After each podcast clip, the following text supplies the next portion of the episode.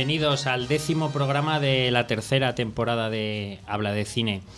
Les saluda Santi Abad, que sale de la nevera después de una semana en la que hemos estado, hemos tenido la nevera abarrotada, porque estábamos allí muchísima gente, todo ello consecuencia de la tiranía de un Alfonso Asín al que ya nos hemos cargado. Hemos dicho, fuera, ya se acabó, se porta tan mal con nosotros, así que lo hemos destituido. hemos- A ver, señor Abad, señor Abad, Eh, ¿pensaba eh, usted que iba a ser tan sencillo esto? Perdón. Estoy O sea, oyendo, o sea, estoy vamos oyendo a ver, me, vo- me voy un segundo de festival y ya me, lía- me la lías parda en el, en el estudio.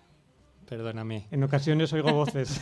perdóname. Alfonso. Santi, no contabas con los delatores. No es, no es lo que crees, puedo explicártelo. Bueno, A mí me pues, parecieron tus decisiones de la semana pasada muy sabias. bueno, ya lo hablaremos fuera de micro, tú y yo. Esto, ¿eh? Bueno, de momento quédate ahí un momentito que vamos a saludar al resto de miembros del equipo que están con nosotros hoy. Luis, ¿qué tal? Buenas tardes. Hola, buenas tardes, Santi y Alfonso. Que hemos tenido Festival de Sevilla, hemos tenido Palmarés Sí, y sí. tienes eh, el resumen de los resultados. Pues sí, ya hablamos la semana pasada un poco de, de lo que se iba a ver. Y hoy tenemos el palmarés. eh, bueno, el- la, la de- decimoquinta edición pues ha estado llena de películas rebeldes, combativas y críticas con, con la realidad contemporánea y así la, la ganadora del festival ha sido Donbass, del ucraniano Sergei Loznitsa, que ha ganado el Giraldio- Giraldillo de Oro, una película que retrata el horror del conflicto armado y que ya ganó el premio al mejor director en la sección Una cierta mirada del Festival de Cannes. Eh, la mejor dirección ha sido para Yolande Zauberman con la película M, un documental que explora los crímenes sexuales en la comunidad ortodoxa judía mm, eh, en Israel.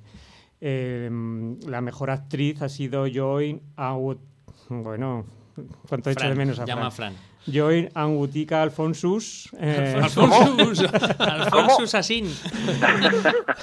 por la película Joy, eh, una película de, que marca un cine político duro y combativo, igual en la línea del festival. Y otros premios, pues el Gran Premio del Jurado para Ray Illich de Richard Billingham, que retrata la vida del director británico. Los actores han sido Pierre de la Champs y Vincent Lacoste por Vivir deprisa y amar despacio, una película marcada por, por la tragedia del SIDA. Y eh, el mejor guion ha sido para la húngara Ruben Brandt Collector, una espectacular mezcla de animación y cine negro. Eh, la representación española ha estado en La ciudad oculta de Víctor Moreno, que ha ganado el premio a la mejor fotografía. Estupendo. Alberto, ¿qué tal? Buenas tardes. Muy buenas tardes, Santi. Un y Alfonso. paseito por la morgue, Venga, vamos como allá. es preceptivo. Eso es. Pues eh, tenemos dos visitantes, uno más ilustre que el otro, como siempre suelo decir. Eh, vamos a empezar con este, ¿no? Que es el escritor y guionista William Goldman. Pues escúchame esto. Hola. Me llamo Íñigo Montoya. Tú mataste a mi padre. Prepárate a morir. Está todo dicho ya, ¿no? Exactamente. Frase mítica donde las haya, que nació del cerebro de este señor, de William Goldman, pero que no es, no es la única. O sea, no es solamente el guion de, por supuesto, de La Princesa Prometida, a pesar de toda la repercusión mediática que ha tenido esta, esta película y sobre todo esta frase, que la puedes ver en camisetas, en pósters, en todo tipo de, artículos. ¿no? Decimos que eh, William Goldman eh, obtuvo dos Oscars a lo largo de, su trayectoria eh, profesional. El primero fue por Dos hombres y un destino, la película de Robert Redford y, y Paul Newman, dirigida por George Roy Hill. Y la segunda por en 1969 y la segundo o el segundo Oscar por Todos los hombres del presidente de Alan J. Pakula, también con Robert Redford sobre el escándalo del Watergate en 1976. Entre medio tienes eh, películas pues como eh, Harper investigador privado, eh, Papillón del 73, tienes también eh, Marathon Man, Un puente lejano, la propia Princesa prometida de la que hemos hablado, Misery, eh, Chaplin o Maverick, un guionista pues eh, que mm, tenía gran calidad en, en lo que es en, en sus escritos, ¿no? Como a- algunos, eh, algunas personas han referido a él como que era, eh, tenía más de escritor de novelista que propiamente que, que de guionista, ¿no? Y la segunda visitante que hemos tenido estos días por la morgue es Catherine McGregor, eh, una señora que si yo te digo Catherine McGregor, 93 años, pues no tienes ni idea. Pero en cambio si te digo, sobre todo a, los- a nuestros oyentes más veteranos, si les digo que era la señora Oleson, perdón, de la Casa de la Pradera, la señora Oleson, ¿os Pues acordáis se de nos aquella? saltan las lágrimas a todos, se nos ¿Eh? saltan las lágrimas recordando. era de, lo mejor de la Casa de la Pradera, que por cierto mm, pone Paramount Television todos los, todas las mañanas. ¿Ah, sí? ¿Sabes, Sí, sí. ¿Sabes, Santi, que cuando hacía esta serie tenía más o menos tu edad? Y la tuya, Luis, y la mía. Yo os iba a decir, digo, así con esto igual la puedo ver, porque no me pilló muy joven esto. ¿eh? Bueno, y yo puedo decir una barbaridad peor. Yo me, yo me subía a casa de la vecina a verlo en color. O sea, que imagínate si, Ostras. si han pasado años. Curiosamente, esta señora comenzó. Básicamente ha hecho Sí. siempre televisión. Aparte de La Casa de la Pradera, pues eh, intervenciones en Ironside, Mannix, series de los años eh, 60 y 70 en Estados Unidos. Pero curiosamente, eh, su primera intervención es en un papel no acreditado en La Leyenda del Silencio. La película de, de Marlon Brando. La ley del ley, la silencio. ley, la ley. ¿He dicho? ¿Qué he dicho? La leyenda. la leyenda Uy, la de leyenda, la la ley del silencio. nombre. Me quedo en la ley del silencio. o sea, on the waterfront. Así más fácil. Y hacía un papel de la, la madre de uno de los estibadores de, de aquella película, ¿no? Pero es un papel, como digo, sin acreditar. Y hasta ahí tenemos nuestra morgue. Bueno, pues a cerrar la morgue y que permanezca así hasta la semana que viene. Y Alfonso, como veo que es en serio que eres tú y que no es ninguna voz que tengo en mi cerebro, buenas tardes y bienvenido. Muy buenas tardes a No todos. te voy ¿qué a preguntar por la taquilla porque como te la estás gastando toda en fabada y en buena comida por Asturias, no te quiero poner en un compromiso. Te puedo contar de ella si quieres. ¿eh? Pues No adelante, adelante. Bueno, pues eh, aunque estoy en Gijón y estoy cubriendo el festival, tengo tiempo para otros menesteres, como bien dices, son las fabadas uno de ellos, pero otros también es un poco revisar el tema de, de la taquilla, que cada semana pues eh, pues entramos en ello, ¿no? Pensaba que ibas a Eh, hablar de otros menesteres que Alicia no iba a supervisar, pero No, no, no, sin duda no. Va- Vas desencaminado, señora Vaz, señora Vaz. Eh, volviendo al tema de la taquilla, y ahora en serio, eh, decir que bueno, pues estamos ante uno de los fines de semana más o el más taquillero de todo el año. Es decir, ha habido dos grandes películas que han copado gran gran parte de esa recaudación. Eh, la primera de ellas es Los crímenes de Grindelwald, eh, que bueno que entra dentro de universo Harry Potter y que ha recaudado aproximadamente unos 3,9 millones de euros, es decir, casi 4 millones, un pelín por debajo de, de la primera entrega de, de esta nueva saga ¿no? del universo Potter. Y bueno, eh, unos muy buenos datos, evidentemente. En el segundo lugar se mantiene con unas cifras escandalosas ya en lo que viene a ser Bohemian Rhapsody, eh, la película de sobre Queen y, y Freddie Mercury, que ha logrado recaudar unos 2,2 millones de euros en, en este su, su, no sé si es ya tercera o cuarta semana, me parece que es la tercera semana en la que está en, cartelera. En el tercer lugar tenemos el Cascanueces y los Cuatro Reinos con medio millón de euros, buenas cifras también. Eh, y luego en el cuarto y quinto lugar pues eh, podría oscilar porque están dos películas con unas recaudaciones muy parejas y como esto no deja de ser orientativo pues luego podría variar. Pero vamos a colocar en el, en el cuarto puesto a Small Food, la película de animación que semana tras semana lleva bueno pues arañando 200, 300 mil euros en la taquilla, esta vez 200 mil y también 200 mil un segundo estreno de esta semana como es Malos Tiempos en el Royal, unas cifras pues bastante por debajo de lo que pues podríamos prever eh, en torno a esta película de Drew Goddard de la que luego hablaremos. Muy bien, pues esta es la taquilla de, del fin de semana. Vamos a empezar entonces, si os parece, y con la venia de la jefatura que nos controla desde Gijón, con el primer bloque de estrenos. Alberto, como decía Alfonso, uno de los grandes éxitos de este fin de semana ha sido la precuela del universo Harry Potter, Animales Fantásticos y donde encontrarlos, esta segunda parte que lleva Eso es. subtítulo, Los Crímenes Los de crímenes de Grindelwald. Grindelwald. A su vez es secuela, es secuela de la precuela, ¿no? Sí. o algo así. Sí, estos Animales Fantásticos 2, Los crímenes de Grindelwald, que ha dirigido David Yates, el británico, que ya dirigió, creo que eran cuatro películas de Harry Potter, de la saga original. eh, parece que La Orden del Fénix, eh, El Misterio del Príncipe y las dos de las Reliquias de la Muerte. Y la previa a esta, que era esa Animales Fantásticos y dónde encontrarlos.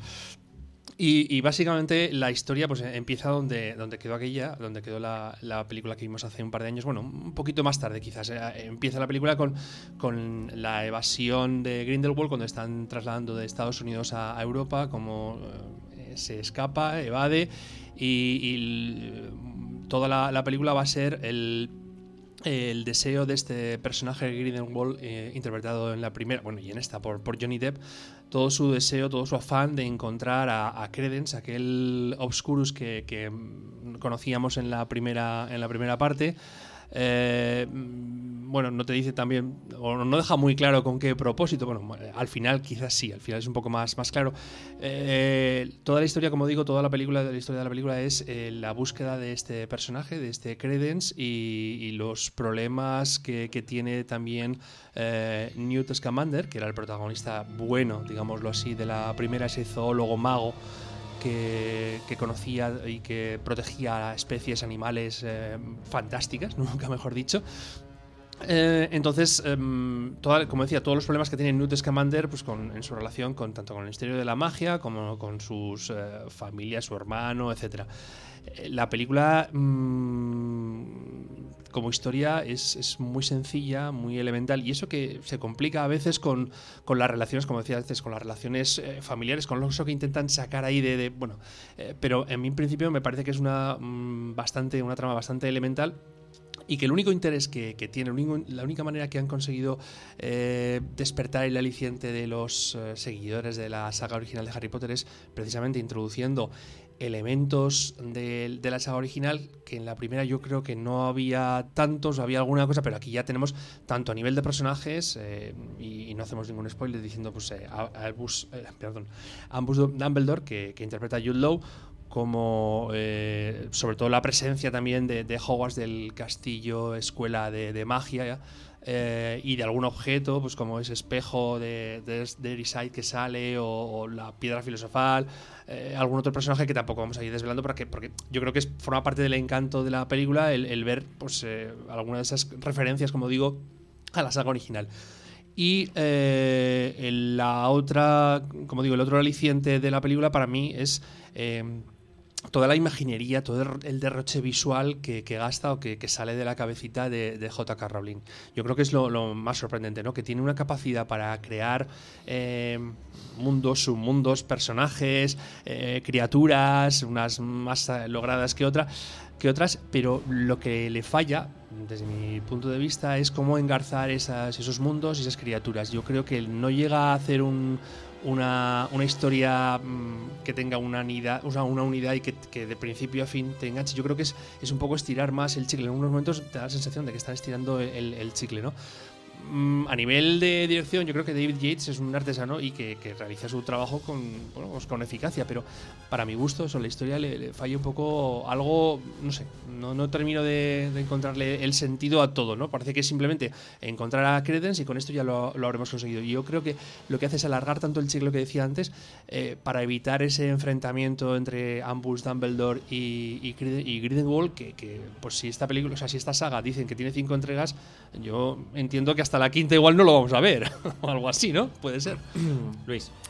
Eh, sí, yo cuando fui a ver la película ayer con mi sobrina, mm, mm, mi problema era pensar que ya me había olvidado de la primera parte. digo, mm, voy a tener que. me voy a perder. Y bueno, básicamente lo bueno de esta película es que lo único que te pierdes es en los personajes que ya te han presentado en la, en la primera parte y que reconoces si la has visto y que quizás pues si vas de primeras no no tienes que, que, volver a conocerlos, ¿no? Pues eh, los, los, magos que rodean a Scamander y, tal, ¿no? A mí yo tengo la teoría ya desde la saga de Harry Potter que, cuando entró David Yates en, la dirección, que, tan buenos resultados económicos le dio a la saga, para mí mm, fue, para mi gusto fue hacia abajo, salvo ese brillante final que tuvo la saga, las, las películas de Yates me parecen hiperalargadas y, y, cada vez más aburridas, ¿no? Y sobre todo me parece que es un tío que, mm, que, narra de manera confusa el material que tiene. Ya de que de por sí el guion escrito por la propia J.K. Rowling es muy farragoso, mm, al final es como un culebrón en el que, tienes que estar con los cinco sentidos para ver quién es hijo de quién o qué bebé es no sé qué y tal, y al final mm, no, te queda muy claro cómo, cómo, ha ido la cosa. A eso le añade una especie de, artificio visual que en el que abusa un poco de mm, que podías haber sido ser más brillante, pero que sí, con movimientos de grúa. Luego escenas, por ejemplo, la inicial esa persecución por las calles, por los cielos de París. Bueno, yo creo que no sé si es eh, Nueva York, entre Nueva York y Atlántico, Nueva York, ¿no? Perdón, Nueva York. Parte de Nueva York, pues se supone que será por allí. Que es súper oscura y que casi no te deja ver lo que, lo que está mostrando, ¿no? Eh, sí tiene pinta de ser muy brillante en 3D, porque hay muchas escenas que, que juegan con eso, que ayer a Zaragoza creo que no, que no, ha, no ha habido copia en 3D. Pero me parece que, que David Yates eh, lo que hace es alargar la historia y, no, no narrarla con coherencia. Yo la verdad es que la encontré bastante farragosa. Sí que hay, una, hay un punto de la película que me resulta bastante inquietante y es esa, ya llegando casi al final, esa especie de meeting que organiza Grindelwald en una especie de coliseo porque yo puesto a saber, a tras, transmitir lo que veo de ficción a la realidad, me, me, me, me, recuerda a Trump, ¿no? O sea, un tío desagradable que, que, de pronto se queda, se mete en el bolsillo a un montón de gente, como ocurre en la película, dices, a ver qué, qué, qué ofrece este, esta persona de atractivo para que la gente lo siga, ¿no? Si, si aparte de, de violencia y, y, zafiedad, pues, pues es lo que, lo que lo que pasa en la película. Esa parte sí que me resultó bastante, bastante inquietante. Y, no deja de ser, pues, un capítulo más en, este culebrón, en lo que dices tú, en el que en, algún momento encontraremos un enfrentamiento. Pero sí que me resulta bastante perezoso pensar que quedan al menos tres, más. tres porque yo tenía en la cabeza seis, pero. Son cinco, me parece con que son cinco, ya vale. Bueno, yo no he visto esta película, pero algo parecido pasaba con Harry Potter, que todo el mundo esperaba también el enfrentamiento entre Harry Potter y Voldemort. Se tardaron ocho películas y no por ello dejó de ser. Es que yo creo que cada, cada película de Harry Potter, y a su vez cada, está basada en un libro, tenía su entidad propia, y aquí no, aquí parece que estén, formen parte todo de una, de una cadena, ¿no? Ajá.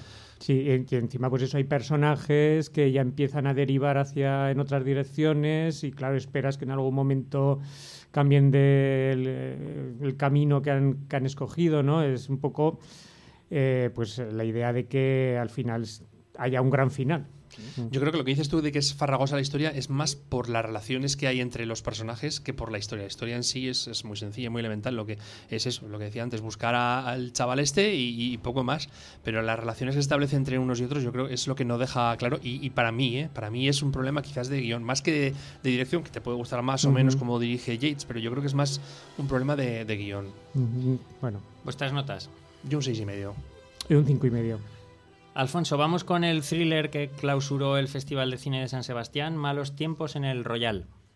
Sí, Malos Tiempos en el Royal efectivamente clausuró el Festival de San Sebastián fuera de concurso y era la esperada segunda película del realizador norteamericano Drew Goddard que, bueno, pues si recordarán nuestros oyentes, fue el realizador en 2012 de aquella Cabin in the Woods, La cabaña en el bosque, una película eh, de terror, pero que resultaba así muy subversiva con todo aquello de los clichés cinematográficos en torno al, al cine de, terror, ¿no? Y, todo este tipo de cine.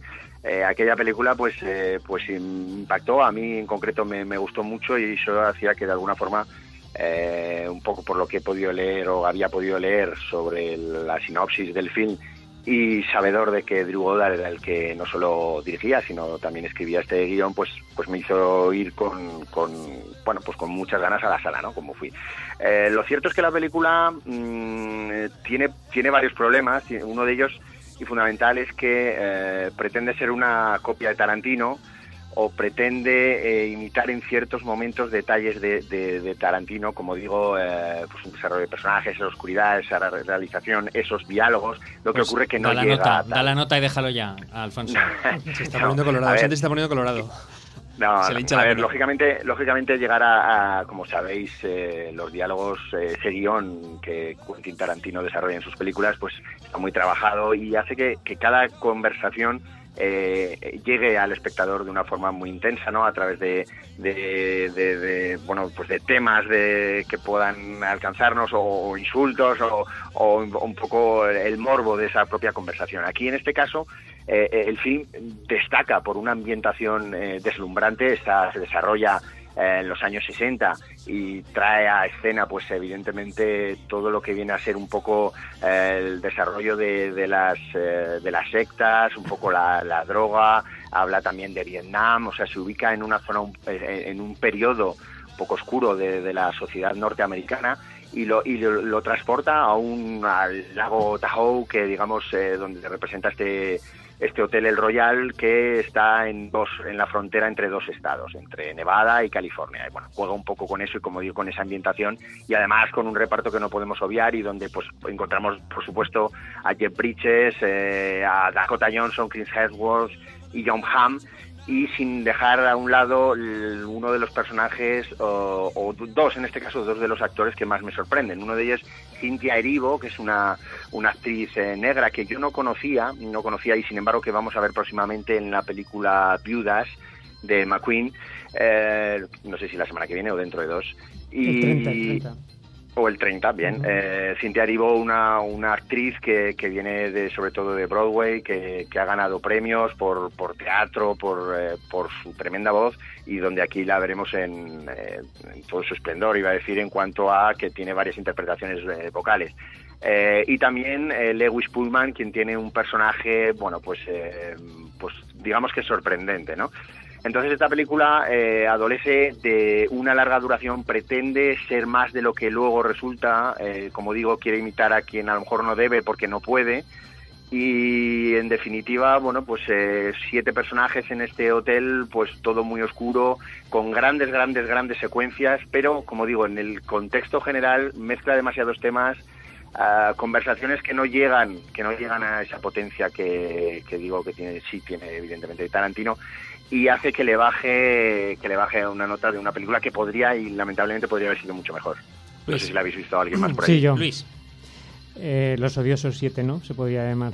Sí, sí, sí. bueno, pues eh, no me voy a separar mucho de lo que ha dicho Alfonso. Es una película muy atractiva, con un empaque visual eh, muy potente, que quizás cuando uno sale del cine da la sensación de que de, es demasiado empaque para la historia que te están contando y que el principal problema es, su larga duración, porque cuando hace su aparición cierto personaje que por mm, su talla o eh, su popularidad sabes que va a tener cierta relevancia, eh, yo creo que ya estás un poco cansado. O sea, y, y, y sí, llegas estasiado ya, sí. exhausto más bien, exhausto. Además, eh, esa parte es casi, esa parte de la película es inútil porque eh, lo único que tiene sentido es que gener, generar tensión, pero es una tensión innecesaria, porque vamos, podía haberse resuelto en, en, un par de minutos. Mm, lo atractivo, sobre todo, eh, aparte del reparto, y como ya nos descubrió hace una semana José Antonio Alarcón, es la banda sonora.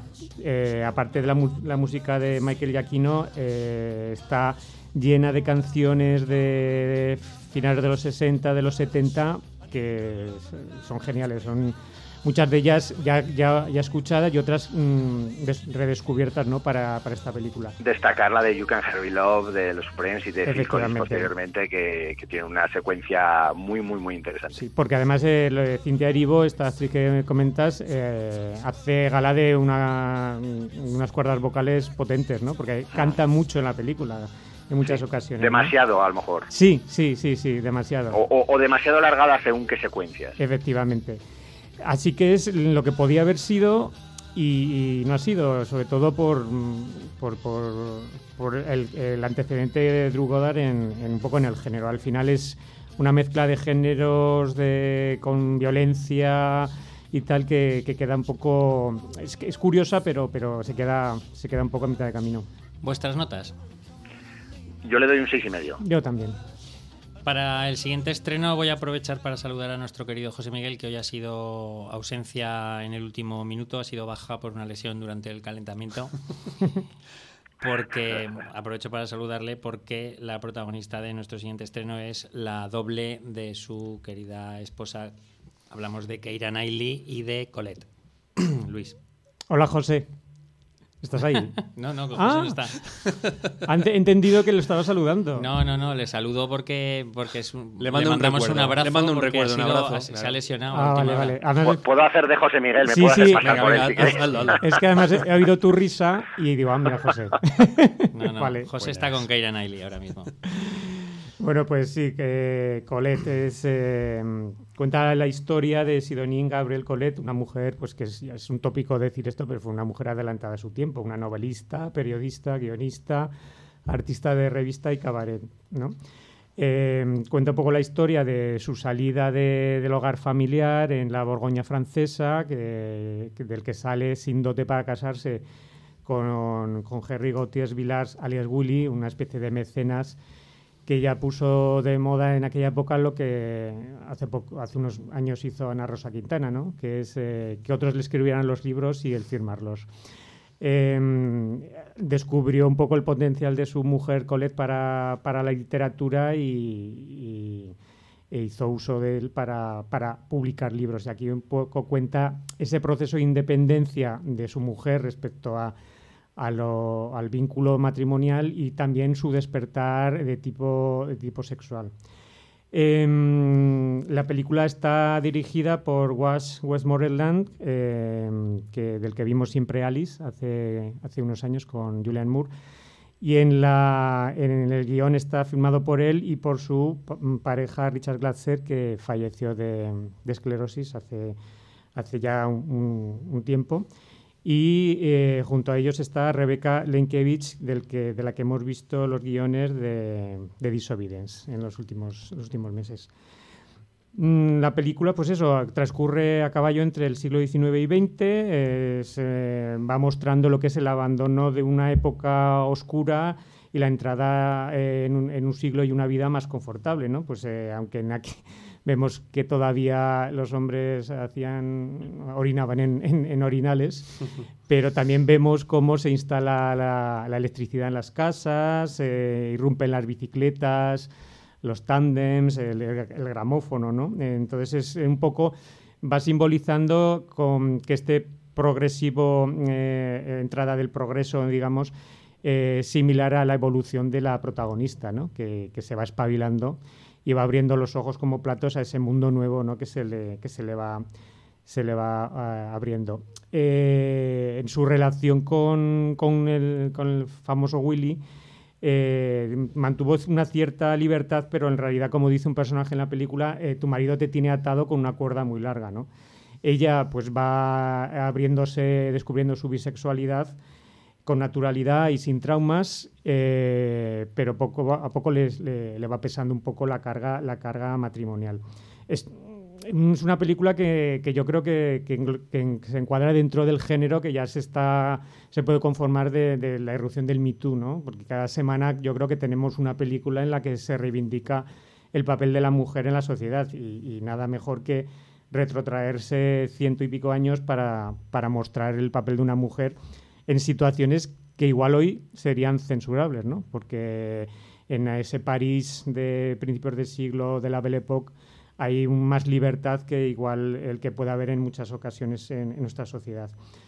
Eh, cuando empiezas a ver la película, pues eh, oyes una banda sonora, pues eso, deliciosa de Thomas Hades, una fotografía eh, también preciosa de Giles Nugent, te das cuenta de que estás ante una película británica, que eso es como la, la marca de, de la casa, ¿no? No sé por qué sonríe Alberto, como si le hubieras dicho un piropo.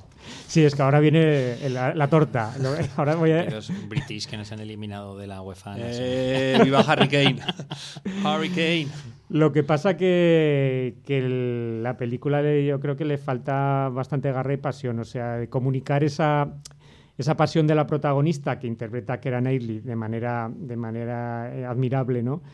Eh, contagia, que contagia su entusiasmo a los personajes, pero yo creo que al espectador no. Te das cuenta de que, de que la película un poco ya mm, no te, no, te, no te llega a emocionar, que como que ya la has visto. Keira Knightley está, está muy bien, mm, quizás Dominic West, que hace el papel de Willy, hace, encarna de manera un poco más caricaturesca su papel. Y, en conjunto, pues eso, es una película, pues eso, agradable, mm, que te da a conocer pues un poco eh, los orígenes de, esta mujer, la autora de, entre otros, de DGG, que llevaría Vincente Minelli al cine, eh, centrándose en su juventud, pero que es todo, pues como todas las películas británicas o casi todas, muy pulcro, muy aséptico, pero a veces poco emocionante. Tú nota, Luis, que no te va a rebatir nadie. Un 6. Un 6 de Luis para Colette y vamos a No estoy de acuerdo. ah, perdón, perdón. ¿Tú no la has visto, jefe? No, no, que va. que va. Ah, no me engañes, ¿eh? O has dicho que no te iba a rebatir Ah, nadie, vale. digo, bueno, bueno, ya. Bueno, pues vamos a cerrar el primer bloque de estrenos con un thriller español y es que de la mano de Nacho Ruiz Pérez, Luis, nos llega El desentierro. Sí, el desentierro. Bueno, aquí voy a ser más cruel.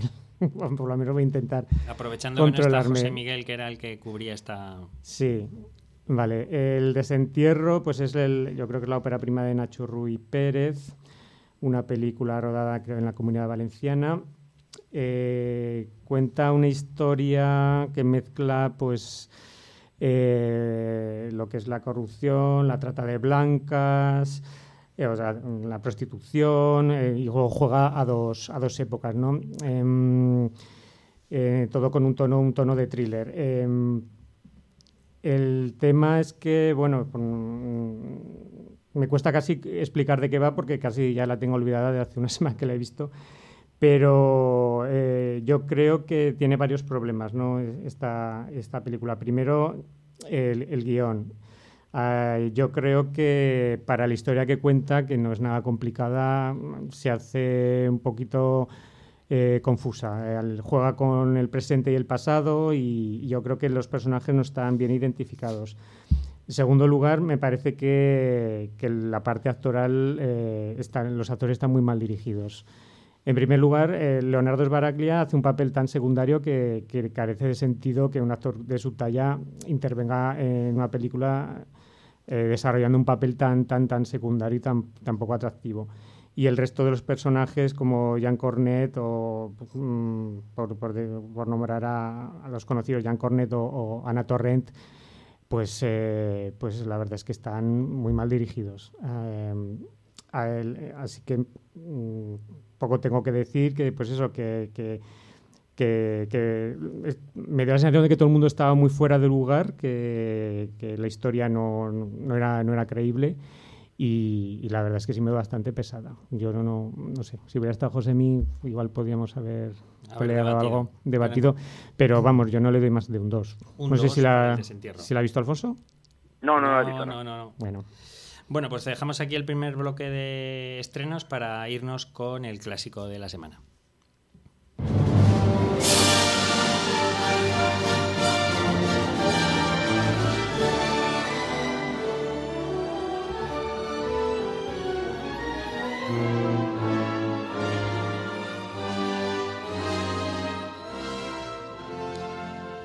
Nos trasladamos al Japón de finales del siglo XVI, un turbulento periodo tras una cruenta guerra civil en la que los campesinos están aterrorizados por bandidos que se dedican a asolar regularmente sus pueblos arrebatándoles sus, cosechas.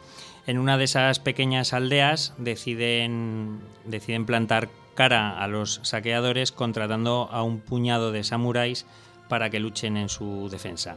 Akira Kurosawa fue el director japonés del siglo pasado que más éxitos cosechó en detrimento posiblemente de Mizoguchi y de Ozu, quizá por ser el más cosmopolita y mostrar una intención y un estilo más occidental que, que aquellos, por llamarlo de alguna manera, como demuestra el hecho de que Hollywood realizara un remake de esta película prácticamente sin modificar iba a decir ni un solo fotograma, eso es excesivo, pero sin, muchos cambios, como fue John Sturges con Los Siete Magníficos, Alberto. Sí, bueno, yo, yo creo que mm, una de las cosas principales o de los principales eh, motivos que te vienen a la cabeza cuando ves Los Siete Samuráis o cuando piensas en la película es desde luego el remake que dices de John Sturges en, en, clave western. Pero independientemente de esto, o, sea, aunque hayas visto Los Siete Samuráis, yo creo en, en, mi caso, ¿no? Por ejemplo, que lo he visto más veces, perdón, he visto más veces Los Siete Magníficos que Los Siete Samuráis, no mm, veo Los Siete Samuráis y no me parece eh, no sé, que esté en deuda con, en absoluto con, la película de, de o al revés, mejor dicho, ¿no? Eh, porque yo creo que, que Los Siete Samuráis, bueno, es una película que mm, tiene, como cierto yo, tiene una importancia capital en en muchos aspectos del, cine de, acción moderno, ¿no? Por ejemplo, eh, el tema de la, del tratamiento de la violencia, en algunos casos más explícita, incluso esa violenta, violencia al ralentí que se ve en algunas escenas, eh, todo eso es, eso mm, lo han heredado directores eh, actuales, contemporáneos, y, que hasta que no lo hizo Kurosawa en, Los Siete Samuráis no se ve, o el, o el antihéroe, porque estos, los samuráis, en principio hay que pensar que son asesinos mercenarios a sueldo de, un señor, ¿no? Y aquí, bueno, pues eh, adoptan un papel protector de, como decías tú antes, de un poblado. Eh, desde ese punto de vista, la, la película es, yo creo que tiene una gran trascendencia en la historia del cine.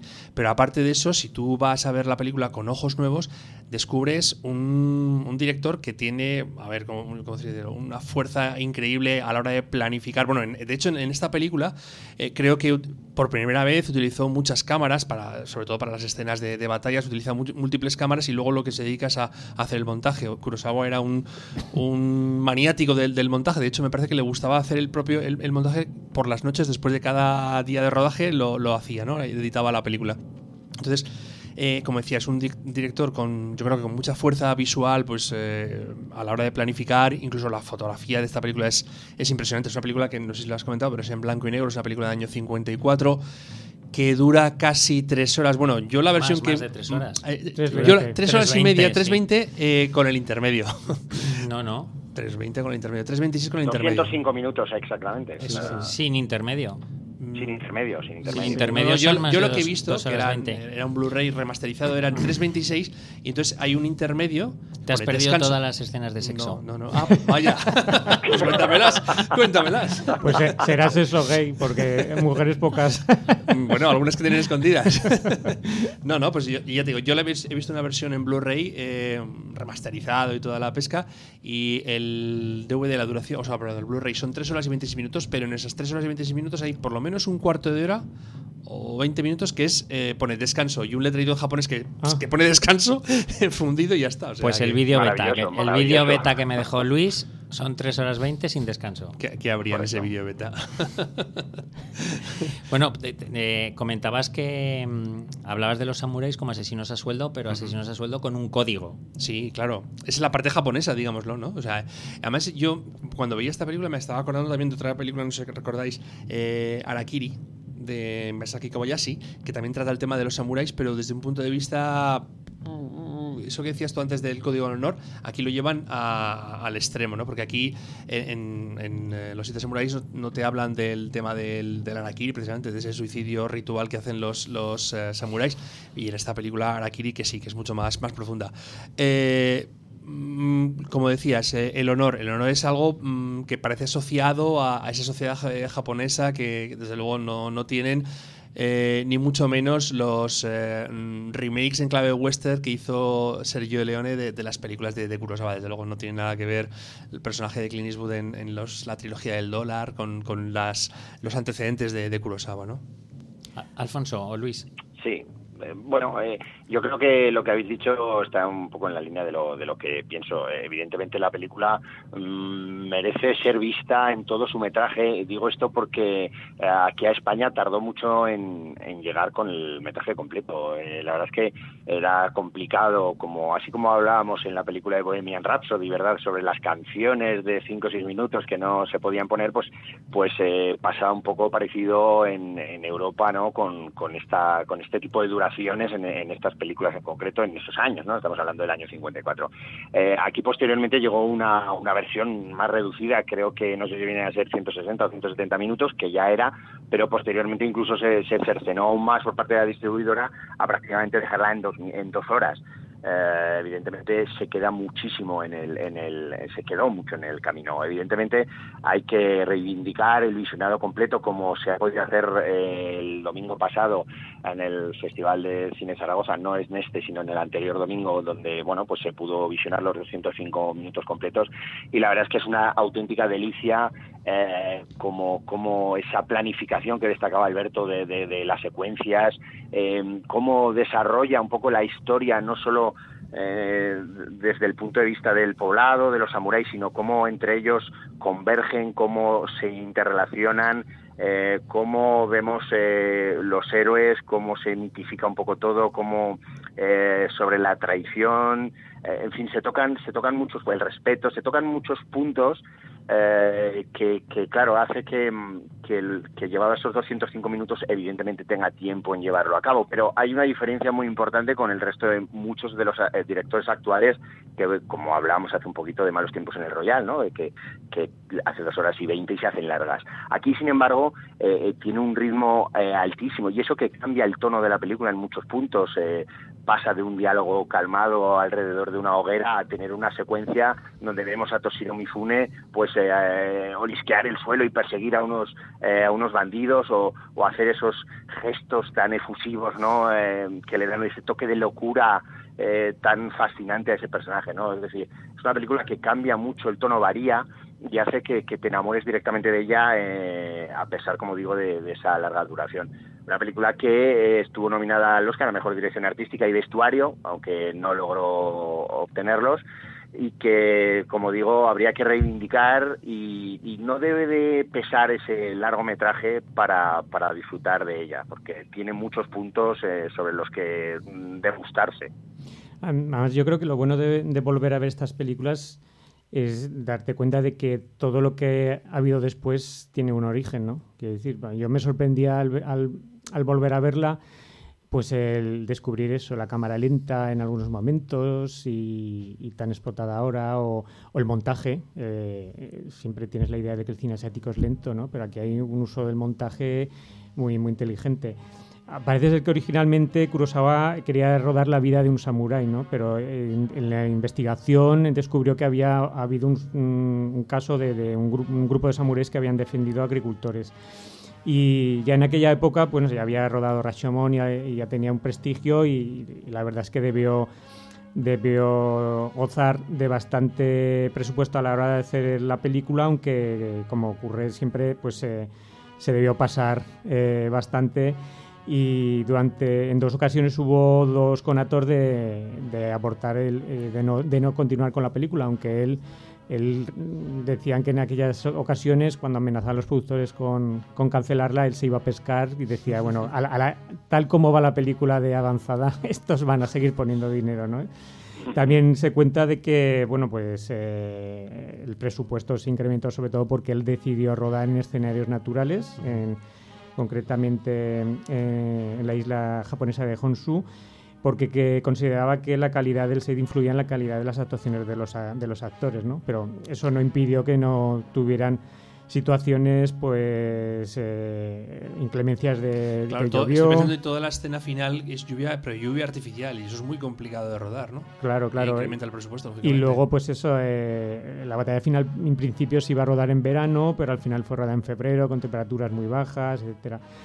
Pero bueno, el, resultado ahí está. Mencionar simplemente también que aparte de los siete magníficos, que como remake de, esta película, también podemos recordar Bichos, de ah, Pixar, que también está un poco inspirado en, ese argumento. ¿no? ¿Sabes lo que yo creo? Que em, a John Sturges no le debió suponer ningún problema adaptarlo, llevarlo a la acción al, oeste, porque yo creo que em, en Kurosawa, bueno, aunque hace una película ambientada en Japón, basada en unos personajes que son japoneses como son los samuráis, o sea, pero sin embargo, de alguna manera, eh, enlazando con lo que decía antes Santi de esa admiración, y es verdad que tenía Kurosawa por el cine occidental, eh, cuenta la historia en clave western, ¿no? Porque los, los, personajes, mm, vamos, yo es lo que digo, que parece facilísimo trasplantarlos al, al oeste, a una película del oeste. O sea, mm, me parece, me recuerda incluso, por ejemplo, a los enfrentamientos no es lo mismo, pero entre ganaderos y, agricultores que también había en las películas de, del oeste, ¿no? De los años 40 y 50. Claro, si le quitas la parte un poco espiritual, luego pues hablan de gente que no tiene miedo a morir, gente que no duda en, ayudar a un amigo aunque sea gratis, aunque sepa que, que puede acabar con su vida. O sea, es que son Solo hemos visto en las películas de John Wayne, ¿no? Sí, sí, sí. Por eso yo creo que eso, que de alguna manera Kurosawa, ese, ese amor o, admiración que tenía, que profesaba por el cine norteamericano, él lo plasma, lo hace suyo con una historia, como decía, de personajes típicos o prototípicos japoneses, ¿no? Aquí lo que pasa es que Kurosawa también le mete varias secuencias eh, o, varios puntos cómicos, sobre todo con el personaje Mifune, que yo creo que los siete magníficos no arrastra tanto, ¿no? Me, da esa sensación. Eh, aquí, sin embargo, yo creo que que sabedor del largometraje de su película y, de la carga un poco eh, social y, humana que, tiene también la, película aunque trasladada evidentemente al Japón feudal, eh, bueno, pues eh, da esas pinceladas, como digo, a través de ese personaje mítico en la, en la carrera de, Kurosawa, como es Toshiro Mifune, que de alguna forma hace que, no lo veas desde un punto tan trascendental y quizás empatices también aún más con, con toda esa historia. Recordar que no solo Toshiro Mifune eh, ha sido uno de los actores de referencia de Kurosawa, seguramente el que más, seguro el que más y el que todos podemos recordar, pero también aquí eh, tenemos a Takashi Shimura que, que también es uno de los actores de, o fue uno de los actores de cabecera del gran, del gran Kurosawa y que tiene aquí un papel lógicamente también muy muy importante. ¿Nos parece que el, perdón, el personaje de de Los Siete Magníficos de Horst Buchholz tiene muchísimo de, esa, de esos gestos que hace Toshiro Mifune, o sea, ese comportamiento a veces un poco loco. Bueno, aparte de que, por supuesto, el personaje de Horst Buchholz hereda, yo creo que es una composición entre el de Toshiro Mifune y el del samurái joven, ¿no? Por supuesto. Pero que ese histrionismo, ¿no? por decirlo de alguna manera, que muestra el personaje, ¿cómo se llama? Kikuchillo, ¿no? De, de Toshiro Mifune, es, es, un poco el que también manifiesta eh, Horst Buchholz en Los Siete Magníficos. Pues no lo sé, porque ahora lo tengo un poco lejana. Sí, yo también la tengo ahora no tan cercana, pero pero quiero recordar que había cierta traslación, pero no tan no tan marcada, no tan marcada. O así la recuerdo yo. De todas formas, voy a, hacer un poco de polimalo o de diablillo. Sí, porque no quiero que perdamos la perspectiva. Es cierto que nosotros estamos hablando de cine, que esto es un podcast de cine y que entendemos que la gente que nos está escuchando son eh, amantes del cine y evidentemente en ese colectivo Los Siete Samuráis es una joya. Pero eh, si estamos pensando en las nuevas generaciones, en intentar incorporar a la afición mm, al cine a, los adolescentes y a la gente joven, yo creo que salvo contadas excepciones, esta película no es un buen referente. Y, como hoy vamos un poquito bien de tiempo, porque no tenemos luego mucho, espero que no nos enrollemos luego mucho en lo que nos queda de aquí a final, dejadme que os lea a propósito del cantar del miocid, que es un poco eh, extrapolar la literatura mm, a, lo que estoy planteando del cine. Un texto que escribe Antonio Orejudo, que es profesor y escritor de literatura, y que os leo muy rápidamente. No lo voy a leer completo, pero sí que voy a leer los primeros párrafos que me parecen muy, muy atractivos. Dice, los profesores de literatura tenemos más culpa que los videojuegos en el desprestigio de la ficción y en el abandono de la lectura por parte de las nuevas generaciones. Llevamos más de 100 años explicando de la misma manera los mismos autores, las mismas obras y las mismas figuras literarias, y no hay ninguna disciplina que soporte semejante inmovilidad. Aquí añado yo que el cine está incluida, por supuesto. Dado que las cosas no están funcionando, ¿por qué no ensayar algunos cambios? ¿Por qué no abandonar, por ejemplo, el supersticioso respeto a la ordenación cronológica en beneficio de otro que tenga en cuenta la edad de los alumnos y sus intereses reales? En vez de dar vueltas concéntricas al mismo temario que invariablemente empieza en la Edad Media y termina en la Edad Contemporánea, ¿por qué no empezar por el final? El primer contacto de un escolar con la historia de la literatura se produce en la Edad Media, algo que sin duda es lo más académico, pero no sé si lo más adecuado. ¿No sería más lógico empezar por la literatura contemporánea para estimular su apetito e ir formándolo como lector? A medida que avanzaran los cursos, nos iríamos alejando hasta llegar al Cantar del Miocid, un texto escrito en otro tiempo, en otro mundo, y reconozcámoslo en otro idioma, un texto cuya lectura requiere asistencia técnica. Y aquí es donde hemos fallado. Y, paro aquí porque el texto es bastante más largo y muy recomendable, pero yo creo que con el cine nos pasa algo parecido. Los Siete Samuráis es una, una joya para los que somos amantes del cine, pero yo entiendo que para aquí, si queremos introducir a, gente joven en el, en el mundo de, de, la cinematografía, Los Siete Samuráis no es la película más adecuada, porque como bien habíamos estado comentando, es el origen de muchas cosas y se puede estudiar a posteriori, como por ejemplo el uso de las diferentes cámaras a la hora de, rodar una escena de batallas, esa fotografía en blanco y negro o ese montaje en el que el mm, protagonista hace una pregunta en un espacio y contesta porque el montaje lo ha hecho así Kurosawa en otro sitio distinto. Eso a nosotros que nos parece una maravilla y que lo vemos desde, desde un punto de vista histórico, cinematográficamente, a mí me parece que a un chaval de 18, 20, 25 años le parece un coñazo. Lo digo, eh, evidentemente, sabiendo que mm, los cinéfilos que lo estén escuchando me podrán criticar y podrán decir que estoy blasfemando. Pero teniendo en cuenta que creo que no deberíamos de perder nunca cuando hacemos críticas y comentarios de cine la perspectiva de que la gente joven tiene que tener otra visión. No es que tenga que tener, es que tiene otra visión del cine. Y ahí tenemos el ejemplo del listado de películas que hizo Cinemanía con los votos, cuando, cuando eh, sacó el número 200, con los votos de los espectadores y la película eh, más votada era Cadena Perpetua y la segunda era El Caballero Oscuro.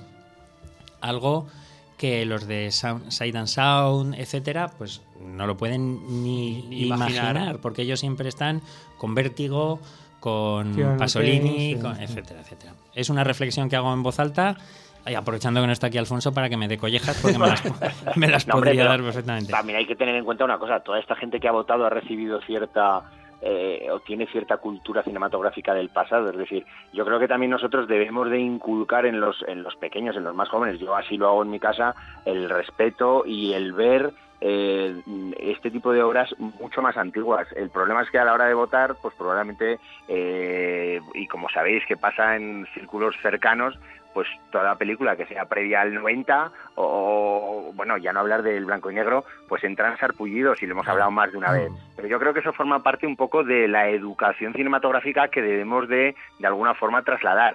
Yo no creo que esta película, eh, evidentemente, si la soltamos de golpe y porrazo eh, dentro de, pues en una proyección en un colegio a hoy, pues a muchos evidentemente no van a interpretarla, no eh, eso estoy absolutamente de acuerdo contigo, pero yo pienso que, que, que, nosotros también de alguna forma tenemos que contribuir a que a que ya no sé si en los colegios porque ahí poco podemos hacer, ¿no?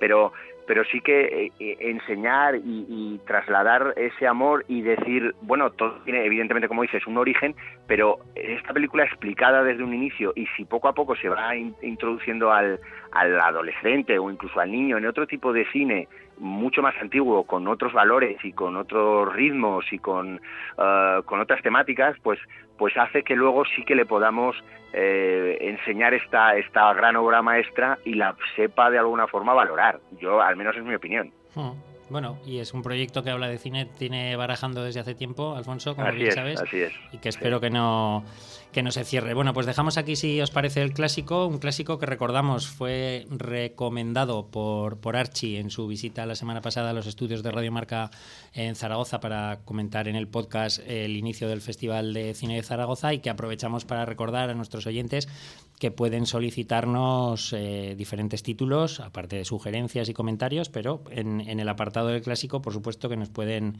nos pueden sugerir películas que quieran que analicemos, que comentemos o que, o que valoremos. Vamos con el segundo bloque de estrenos. No sé si tenemos a Fran ya al teléfono. ¿Qué tal, Fran? Buenas tardes. Eh, buenas tardes. Llevas eh, un ratito esperando, ¿verdad?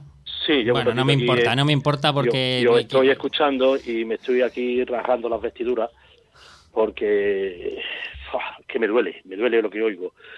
Eh, no porque no esté de acuerdo con vosotros, sino porque es que estamos poniendo de ejemplo una película que, que son 200, 300 minutos o 200 y pico minutos. Eh, 7000 minutos. no son, no, son 3 horas 20 minutos, jefe. ¿Eh? Correcto, que digo, está muy bien. minutos, tú. Pero, bueno, Ese tema 200. ya lo hemos tratado, el de los minutos. Ah, sí, sí, sí. Vale, pero yo no, yo no estaba, como no estaba, entonces yo entiendo que primero en blanco y negro. Y primero en blanco y negro. Tú a alguien que tenga menos de 20 años le dices poner una película en blanco y negro y pota. Directamente, bueno, ¿no? pues algo sí. estamos haciendo mal, sí. indudablemente. Sí, de, de esto... eh, sí ponerle, pe, ponerle película de 200 minutos. Vamos a irle poniendo algo un poquito y que se vayan enganchando. Y, y que vayan viendo y que vayan que vayan que vayan descubriendo ciertas cosas. Eh, el, a esta película le pasa como cuando tenías que cantar, eh, por ejemplo, está hablando Santi del Cid, cuando tenías que leer el cantar de mi Cid. O sea, una cosa que te imponen no la vas a disfrutar en la vida. La única forma que tú esto, si son las películas de dibujos animados de los críos y no pueden pasar de 90 minutos porque se aburren. Bueno, Fran, yo, yo, yo, te recomiendo que la semana que viene te levantes antes de la siesta y entres al clásico. No llegues después eh, a estropear el guion. Yo, yo, yo. Bueno, tú sabes que estropear el guion es lo mío.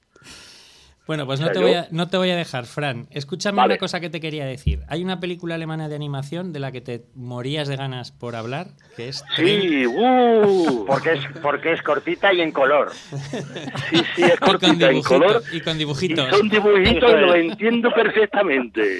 Bueno, háblanos de Tren, que el pequeño caballero. Pues es una película, como tú bien dices, alemana, y es una película que está enfocada a un público infantil, muy infantil. Ahí estás el, el, eh, ¿Quién ha sido? Luis. Luis. La semana que viene estás castigado, que lo sepas. Bien. y como tal está enfocado a lo que es a lo que es simplemente a que aprendan a utilizar su ingenio más que la fuerza. Eh, Tren quiere ser un caballero, eh, procede como todos los grandes caballeros, procede de, de una familia humilde campesina que se ve abocada al gran, a sublevarse contra el tirano al tirano eh, saurio eh, tiranosaurio no Vale, al que vosotros queráis. al, al señor de la tierra, al señor feudal. eh, eh, ¿eh? Y entonces es Ser Werlot, que es que estaba buscando lo que no lo había encontrado. Mm. So- mm, y entonces, pues, lo que le enseñan es eso, ¿no? Tiene que manejar una espada que pesa más que él, en fin. Una serie de, de vicisitudes y aventuras en lo que los críos me imagino que disfrutarán, porque yo la verdad que me aburrió bastante, por eso, porque es que una película está demasiado enf- enfocada al público infantil, ¿no? Aunque yo me encuentre dentro de ello, hay momentos en los que me aburro, entenderlo, ¿no? Sí, sí, se entiende, se Yo entiende. ya, yo ya tengo 22 años, que era que no quiera, hay cosas que ya se me pasan, ¿no? Eh, mi nota un 4. Un 4, un cuatro. No, no, no la ha visto nadie más, así que nadie te va a poder contradecir. Joder, qué bien. El siguiente estreno sí que lo hemos visto todos, es una película argentina eh, dirigida por Gastón Duprat, que es el, el director de El Ciudadano Ilustre, y que está interpretada por Guillermo Franchella y Luis Brandoni, con Raúl Arevalo en un papel algo más que secundario. Eh, eh, es una película de la que, si os parece, mejor no decimos nada del argumento, nada más allá de que es la relación entre un pintor mm, de avanzada edad y su galerista. No, yo creo que yo que no creo que no creo que tengamos que entrar en nada más y que mm, bueno es eh, es una película que, que tiene un guion mm, que a mí me parece bastante entretenido, muy inteligente, con unas interpretaciones eh, prodigiosas, las de, las de ambos actores, y que juega un poco con la, con la historia esta que ya Yasmina Resa presentó con la famosa obra arte, de, de toda la tontería que se mueve alrededor del mundo del arte y que en realidad en cualquier... mm, en cualquier especialidad o en cualquier universo que entres te vas a encontrar con esa tontería, porque en el mundo del arte hay mucha estupidez, pero como la hay también en el mundo del vino, en el mundo del cine, en el mundo del fútbol y, y, bueno, y en general, ¿no? En el mundo de los podcasts. En cuanto, en el mundo de los podcasts, en cuanto, en cuanto empiezas a rascar un poco y a especializarte en algo, empieza a haber mucha, mucha tontería. Y, y posiblemente en el mundo del arte es más, más llamativo. Eh, yo creo que hay que decir poco más de esta película. No sé vosotros qué os pareció. Yo me lo pasé fenomenal, me pareció muy, muy, muy divertida, porque además juega con el humor y con, y con los eh, tint- y con aspectos dramáticos. Y sobre todo es que es una historia que te interesa mucho, que me, parece muy entretenida. Sí, yo creo que además se apoya sobre todo en, la actuación de los dos protagonistas y un poco en la gracia que tienen los argentinos para, pues para hablar y decir 20 insultos y sin repetirse, ¿no? Sorete, sorete. Eh, yo me, me acuerdo que hace unos años sí que pasó que se colaron en el Google en, en Bilbao unos por la noche y pusieron ahí un- una, una cosa y al día siguiente luego la gente se paraba a mirarla y tal, un poco para demostrar eso de que lo del arte es un poco relativo, ¿no? Que, que puedes poner... Bueno, tenéis ahí el eje homo. Ah, ah, Claro, oiga, sí. sí, es verdad. Sí, Sí, sí. Es verdad. Pero sí, la- eh, yo creo que, que se puede aplicar con lo que has dicho tú con muchas cosas de la vida y por eso es el mensaje un poco de la película, pero sobre todo a mí es que me parece una, una cosa, sin ser una película de carcajadas, es la típica película que ves con una sonrisa porque, porque te hacen gracia los personajes, ¿no? Y los cínicos, irónicos y cabrones que son en algunos momentos. Y esa yo creo que es la gracia de la película. Eso que dices tú, lo que ha comentado Santi de cómo bascula a veces entre elementos cómicos o, o humorísticos y elementos en pelín dramáticos, y para mí también eh, cómo bordea, eh, cómo camina en una línea difusa de ambigüedad moral entre lo que está bien y lo que está mal desde el punto de vista moral. No te lo deja en absoluto claro, o sea, es para que el, ju- el- el propio espectador emita su propio juicio y, y, mm, juzgue de alguna manera a, a los espect- o sea, perdón, a los protagonistas, ¿no? Y luego la, eso, la, que eso de las convicciones férreas a veces no, lo- no son tan, tan férreas No, en no, la no, gente. es lo que te digo, que ambigüedad moral, o sea, no- nada es verdad, nada es mentira, todo depende del color del cristal con que se mira. Alfonso. Sí, eh, bueno, hay que pensar también que los polos opuestos se atraen y no solo en lo que viene a ser las relaciones románticas, ¿no? En este caso, eh, los amigos yo creo que tienen una vida muy diferente de, de ver el, no solo el mundo del arte, sino también un poco la vida. Y, y- y me gusta cómo está desarrollada esa, esa relación de amistad entre ellos dos, a pesar de, de evidentemente de pasar por mejores y por peores momentos, pero eh, la película está hecha con, con una simpatía, con una cercanía que, eh, pues que gracias a esos diálogos, como bien habéis destacado, pues hace que, que, que si no bien rías toda la película, pero estés, como, como ha dicho Luis, con una sonrisa toda la película y eso, eso hace que, que te llegue, ¿no? Y además es la típica película que, que, dentro de un festival, por ejemplo en este caso fue en, fue en Valladolid porque obtuvo el premio del público, pues como digo, llegue al público y sea y termine siendo premio del público en alguno de ellos. Además esta película creo que también estuvo en Venecia en la sección oficial y bueno, yo creo que está cosechando muy buenas opiniones de tanto de críticos como, como de espectadores. Fran. ¿Te has sentido identificado, Santi, en algún momento? Pero una pregunta personal. Con la edad del pintor, sí. Sí, ¿no? no hombre, con la edad, las pastillitas azules, el quedarse a dos velas, todas esas cosas. Sí, sí, sí, sí. Sí, sí, sí. Entonces entiendo que te haya gustado tanto. La verdad es que el cine argentino tiene, por la misma, por la propia idiosincrasia de los mismos argentinos, tiende siempre cuando se ríen de ellos, eh, cuando se, se auto se auto a ver, hoy estoy espeso, espeso. Parodian, se autoparodian. Parodian efectivamente. Se autoparodian la verdad es que suelen ser bastante graciosos ¿no?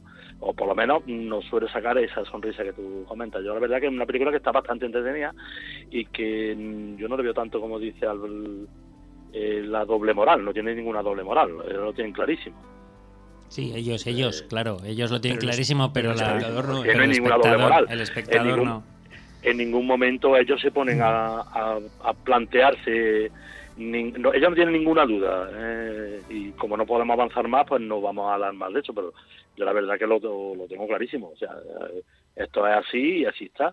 Y como ha llegado un idealista, pues vamos a hacer las cosas como dice el idealista, ¿no? Vamos a dejarlo ahí para no rascar un poquito más, porque la verdad que la, la, película es totalmente recomendable. Eso sí es cierto que es totalmente recomendable. Yo creo que hay que hacer una mención, aunque ya lo hemos nombrado de refilón a Guillermo Franchella, porque es un actor realmente como, como está Dios en el cine argentino, que es Ricardo Darín, parece que todo el universo que hay a su alrededor queda un poco eclipsado, pero Guillermo Franchella es un actor bueno, sí. excepcional. Y, pero de todas y... formas, Darín, Darín es Dios porque está aquí.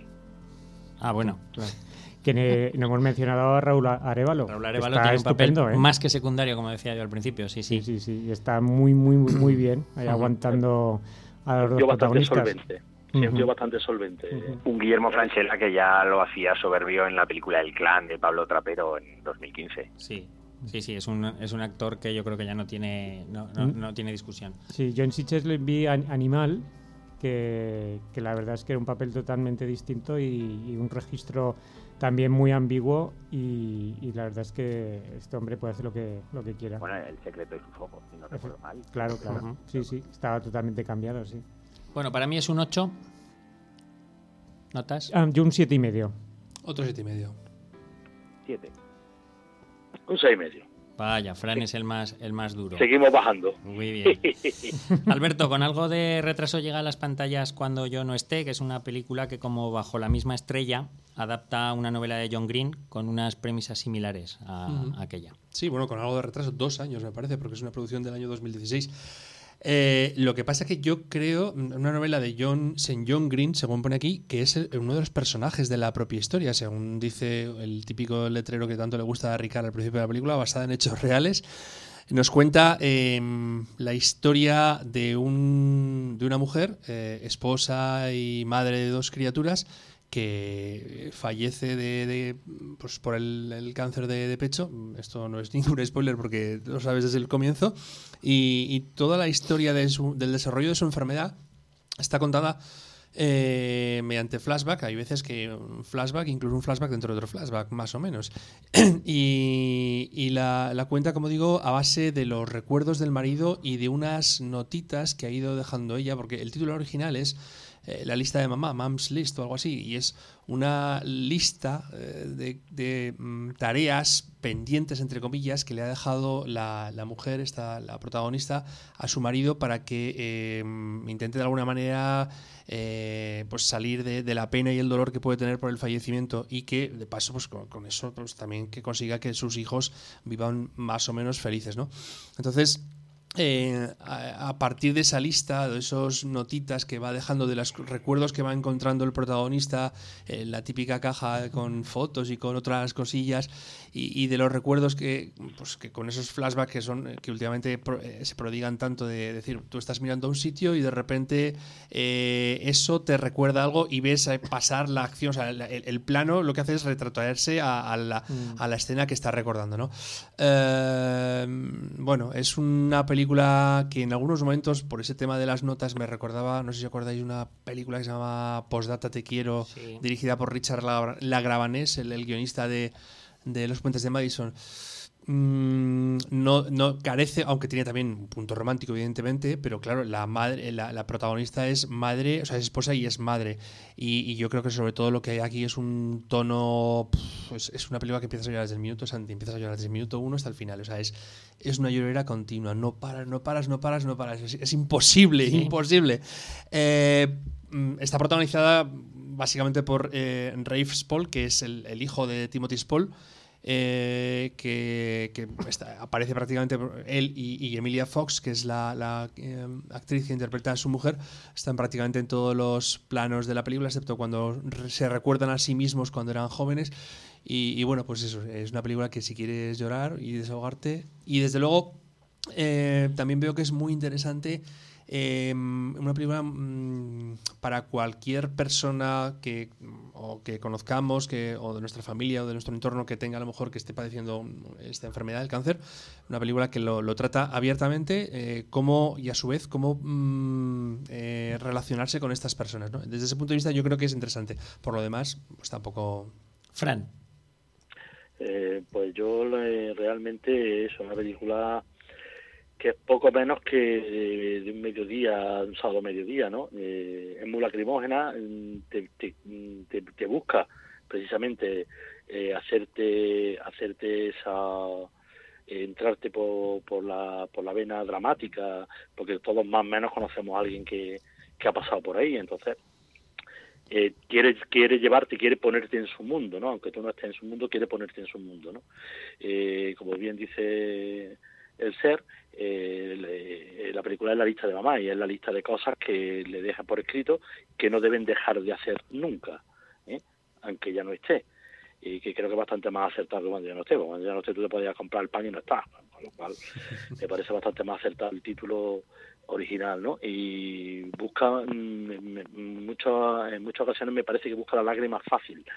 Busca el, el llegar, el, la, sensibil, la sensiblería eh, porque ya te digo, todos conocemos a alguien que ha pasado por ahí, ¿no? Mm. Eh, muy directamente o a lo mejor un poco tangencialmente, pero todos conocemos a alguien que ha pasado por, por de esos similares y si es verdad que te pones en su papel, pero aquí sí te lo muestran mucho más abiertamente, por ejemplo, como era como en otras películas que no que no simplemente te hacen la referencia no y yo la hombre la voy a probar porque la verdad que bueno eso te ha hecho una llorera interesante y muchas veces pues necesitas también tanta maldad necesitas canalizarla de alguna forma, ¿no? Entonces, sí, porque no hay ningún personaje, Fran, no hay ningún personaje que sea que digas malo, ¿no? ¿no? Además, una familia así. No, no, sí, no, no, sí, no, no, el, el, malo es el cáncer. Sí, desde luego. Ahí, Eso es. Ahí, El malo es el cáncer y el que todos conocemos, con lo cual no necesita, no necesitan eh, ningún antagonista que se enfrente, no, no, eh, estás viendo, estás viendo una familia real, estás viendo una familia bastante, porque después al final sale la fotografía de la, de la pareja original, o sea, con lo cual entiendo o quiero entender que, que algo, algo ha habido, ¿no? Está basado por lo menos o inspirado en alguien, ¿no? pero que mm, veo que busca mucho lo que es tocar la fibra, ¿no? Que, hombre, evidentemente el, quien escribe de mal la, la voy a ver yo enseguida esta película. ¿Te gustará, Santi? Sí, sí. Sí, sí, si ya te llorar, Santi, y llévate por lo menos 8 o 10 paquetes de... Chavalicas, sí. No, de cleaner no, de papel higiénico, porque ah, ah. con el cleaner no tienes, papel higiénico te dé para llorar. Pensaba que chavalicas para que me consolaran, pero bueno, ya veo que tú vas por otro lado.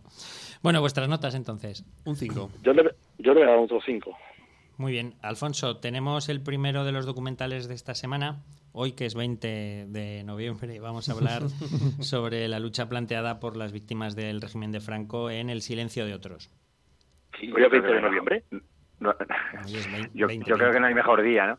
Eh, en este caso, el, silencio de otros, el silencio de otros es eh, un documental que, bueno, pues lo ha dirigido a, a, cuatro manos, en este caso entre Almudena Carracero y Robert Bajar, y bueno, pues es un, documental que, que, en la producción, pues encontramos allí a, El Deseo, la productora El Deseo, que es de, los hermanos Almodóvar, y, como bien dices, pues eh, nos, nos narra, nos cuenta a través de, digamos, de, de dos formas. Por un lado, eh, siguiendo toda esa querella argentina, un poco eh, que, surgió desde hace cinco o seis años y que quería denunciar y criminalizar o de alguna forma llevar a juicio a los crímenes de, del franquismo, ¿no? A, torturadores y gente del, régimen que, bueno, pues durante años y durante décadas, pues eh, ha asesinado a a gente del bando contrario, ¿no? a, ciudadanos del, del, bando contrario. En este caso, pues el documental nos va narrando por un lado el desarrollo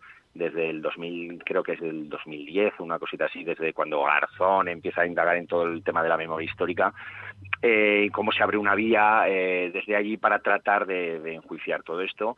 Y por otro lado, pues eh, eh testimonios de, de, mujeres que bueno pues eh, nos narran cómo vieron o cómo pues indican dónde pues eh, les, eh, está su padre enterrado o que les gustaría evidentemente poder exhumar el, cuerpo de, de, su padre pues eh, fusilado y que de alguna forma pues eh, pues quiere quiere quiere velar o quiere enterrar de otra forma no la verdad es que es un es un documental muy muy interesante que está llevado con, con mucho acierto que en el cual pues indudablemente no puedes evitar que se te encoja el corazón pero no en el mismo tono que la película que estáis comentando sino pues aquí con evidentemente de casos casos reales de, de, algo pues ignominioso de este país y que de alguna forma pues con este documental pues vuelve a salir a la palestra yo creo que es interesante que, que se vea que se vea vamos y que bueno además es un es un es un documental que, que obtuvo el premio del público en el, al mejor documental en el Festival de Berlín en lo que es la sección Panorama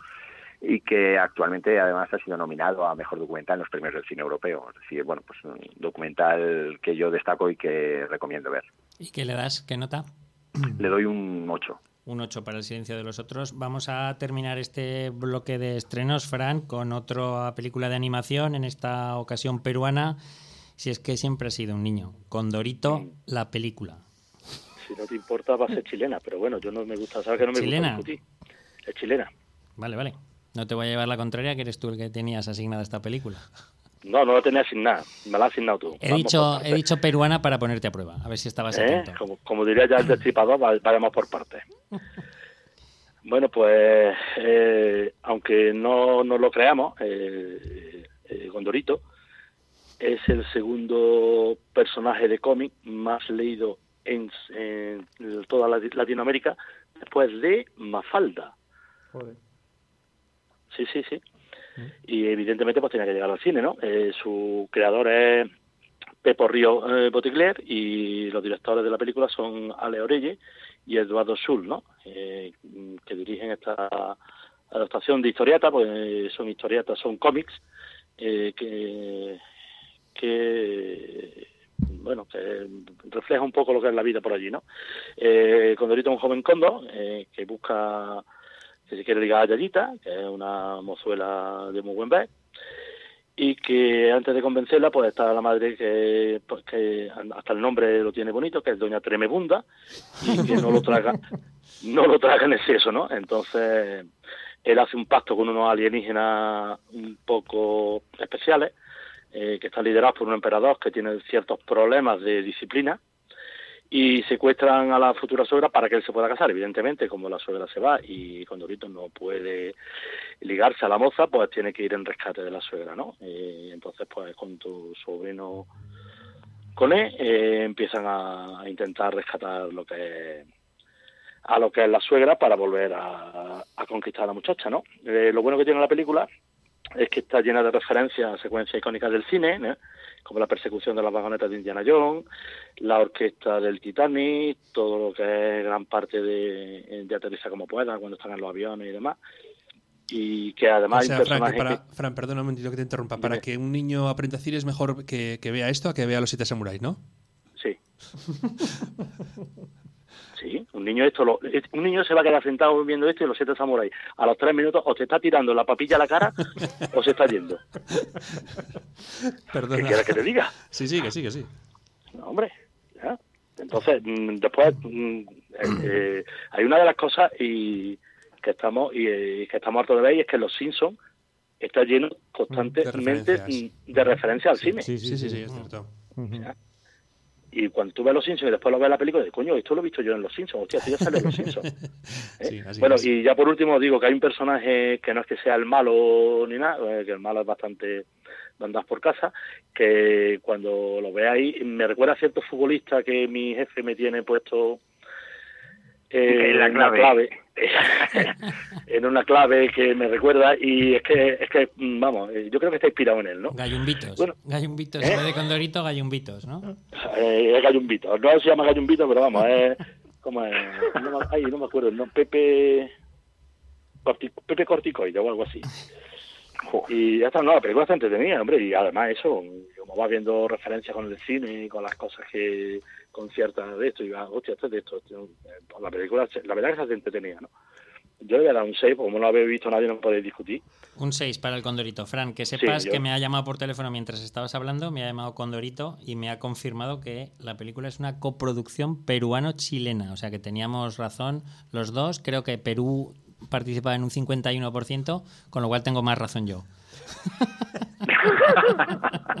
Eh, Tú sabes en qué grupo, qué, qué grupo acabas de entrar, ¿no? No, por favor, con Álvaro no. No, acabas de entrar con Álvaro y con Luis. ¿Yo? Tú, ¿Yo qué he hecho? Si no he visto estar castigado. La semana que viene estáis todos Ah, castigados. castigados, vale. Bueno. Bueno, Fran, pues te agradecemos mucho que hayas estado, como siempre, que te hayas despertado un ratito de la siesta para hablar con nosotros y nos Bueno. escuchamos la semana que viene si el jefe tiene a bien mantenerte en sintonía. Eh, sí, me voy a echar una siesta que me van a despertar los arqueólogos con la brochita. Venga. Un abrazo. Hasta luego, Fran. Adiós. Bueno, jefe, Adiós. tenemos dos festivales abiertos, que son el de Gijón, que estás allí tú presencialmente, y el de Zaragoza, en el que has estado durante una semana y que ahora nos has dejado aquí al cargo. Hombre, algo tenéis que hacer, ¿no? ¿Por cuál quieres que empecemos? Oh, pues, pues empezamos por, si queréis, Gijón. Venga, adelante. eh, que de alguna forma, aunque están los dos en desarrollo, pero, pero el de Zaragoza se alarga más en el tiempo y, el de Gijón, digamos que es más específico de esta propia semana. ¿no? Eh, la 56 edición del FIX, eh, ya hablamos con, con Díaz Castaño, con, Alejandro Díaz Castaño, el director, la semana pasada, y se está desarrollando desde el pasado viernes hasta este próximo sábado. Y bueno, pues eh, estoy viendo películas de todo tipo, ¿no? No podéis imaginaros en, en los festivales, pues eh, hay varias secciones, aparte de la sección oficial, pues hay otras donde eh, se digamos que se trae- quiere transgredir distintos eh, mm, estilos cinematográficos y de alguna forma pues hace que sean películas menos comerciales ¿no? y, y más complejas ¿no? entonces dentro de todo esto pues querría destacar alguna película eh, que además llegarán seguramente varias de ellas a las salas, como una de ellas es seguro que llegará a principios de año, que es la favorita eh, de Yorgos Lantimos. Eh, ya hablamos un poquito por encima de ella. Alfonso, Alfonso. ¿te nos vas? ¿Te nos vas? A ver, Ahora, ¿me oís ahora? Sí. Sí. Bueno, pues eh, mm, vamos a ver si ahora no se corta. Hablaba de, de la favorita, que fue la, la película inauguración del festival y que es la nueva película de Yorgos Lantimos, el realizador griego, que bueno pues a todos nos volvió locos con, con Canino, con Alps, o con eh, Langosta, o El sacrificio del ciervo sagrado, películas muy contundentes con un universo propio. Y en este caso pues quizás nos presenta una, una ópera, una película un poquito más cercana al público generalista, eh, donde bueno pues vemos eh, las desventuras de, del- de la reina de Inglaterra con, con un par de, de mujeres que que intentan bueno pues eh, acercarse a ella e influir un poco en la en la sociedad y sobre todo en las decisiones políticas que toma esta reina. La película está protagonizada por una Olivia Colman brutal y está eh, digamos tiene dos satélites que giran en torno a ella que son Emma Stone y Raquel Bates Rachel Bates que bueno pues eh, están eh, casi al mismo nivel de, brillantes que Olivia Colman lo que pasa que que ese personaje quizás sea más goloso y hace que al final todo te quedes más con él la película, como decía antes, se estrenará en enero y os la recomiendo encarecida que, eh, encarecidamente para que, para que la veáis. Luego, pues otras películas destacadas que pues he podido ver, In Fabric, de Peter Strickland, una película dentro de la sección de crossover, de crossover digamos, entre el, el, Festival de San Sebastián y Gijón. Eh, una película muy extraña, una, eh, eh, una crítica en torno al terror, ¿no? Y sobre los eh, las rebajas, un poco los métodos de recursos humanos de las grandes empresas, incluso de los de las formas mm, y de los discursos comerciales de los propios comerciales de las empresas. Es decir, bueno, la verdad es que, que es una ida de pelota muy importante, pero que, que sí que deja cierto cierto discurso interesante. Eh, pues cómo no, y como ya sabíamos, eh, en, Gijón también ha llegado eh, esta ocasión, y como ya mencionamos, dos películas del coreano de cabecera de aquí del festival, que es Hong Sang-so. una de ellas la he podido ver, es Hotel by the River, que es la que entra en competición, y he de decir que he salido bastante cabreado de la proyección. Bastante cabreado porque porque me da la sensación de que este director eh, bueno, sí, puede hacer dos, tres, cuatro películas al año, pero podría hacer 25, porque al fin y al cabo coge las mismas historias, los mismos actores, eh, los mismos traumas, los plasma eh, en breves eh, películas de entre 60 y 80 minutos y, como digo, bueno, pues podría estar todo el día haciendo y rodando, ¿no? pero lo que pasa es que como espectador uno quiere que le cuenten algo diferente y, bueno, pues evidentemente sale uno mosqueado pensando que tiene una sensación de déjà vu con, continua ¿no? con, este, con este director. Y sobre todo es decir dos películas eh, de sección oficial, una es One Day, eh, una película húngara, eh, Sofía Zilagi, que es una ópera prima que narra el, digamos, complejo día, el día a día de una mujer, una madre de familia que, que ha de luchar por un lado por, por sacar adelante ese día en la familia, eh, pues eh, lo complejo de, de, la realización de los cuadros, ¿no? De decir, venga, pues ahora llevo a este a tal eh, salgo de clase, recoge uno, porque son tres hijos lo que tiene y en parte me recuerda un poco a mí. Y eh, por otro lado también el, eh, la historia a través de, su esposo, quien, bueno, pues parece ser que está teniendo una, bueno, pseudo aventura, una aventura con, con una amiga cercana. Entonces, de alguna forma, esta mujer, pues es un tour de force tremendo lo que, lo que desarrolla y que, bueno, pues así a bote pronto tiene grandes papeletas. Si no se lo quita Olivia Colman porque entra a competición la favorita, digamos que tiene grandes papeletas eh, Sofía Samosi para llevarse el premio a Mejor Actriz. Y por último, una que he podido contemplar esta mañana, una película rumana de Radu Juve, que ya había presenciado, ya había traído Gijón, la película anterior. La mano, Alfonso, Alfonso. A ver, debes de poner la mano entre el auricular o estás haciendo algo raro. bueno, a ver, ¿se me oye ahora? ahora sí, sí. Otra vez? Bueno, pues como decía, para terminar, una película rumana que he podido ver esta mañana de Radu Jude, un realizador rumano que ya ha presentado alguna película previa aquí en Gijón. En 2015 presentó a Ferim, que seguro que Luis eh, se acuerda porque creo que esa edición estuvo por aquí. Eh, presenta una película de título casi, bueno, eh, larguísimo, que es I do not care if we go down history as barbarians, algo así como no me importa si quedamos ante la historia como unos bárbaros, ¿no? Y, y es una, una película que narra el rodaje de un evento casi teatral en el cual pues eh, quiere sacar a la luz cómo los rumanos, a pesar de lo que se cree, pues también fueron unos de los mayores genocidas en contra de los de los judíos eh, en la Segunda Guerra Mundial y colaboraron con, con Hitler en, en, todo ello, ¿no? Entonces, de alguna forma, pues eh, también tiene algo en común con la memoria de otros, el documental que he hecho referencia hace un poquito, porque evidentemente Europa no ha cerrado sus heridas y vuelve a contar y vuelve a hablar de historias que están ahí sin cerrar, como digo, y que son conflictos también actuales.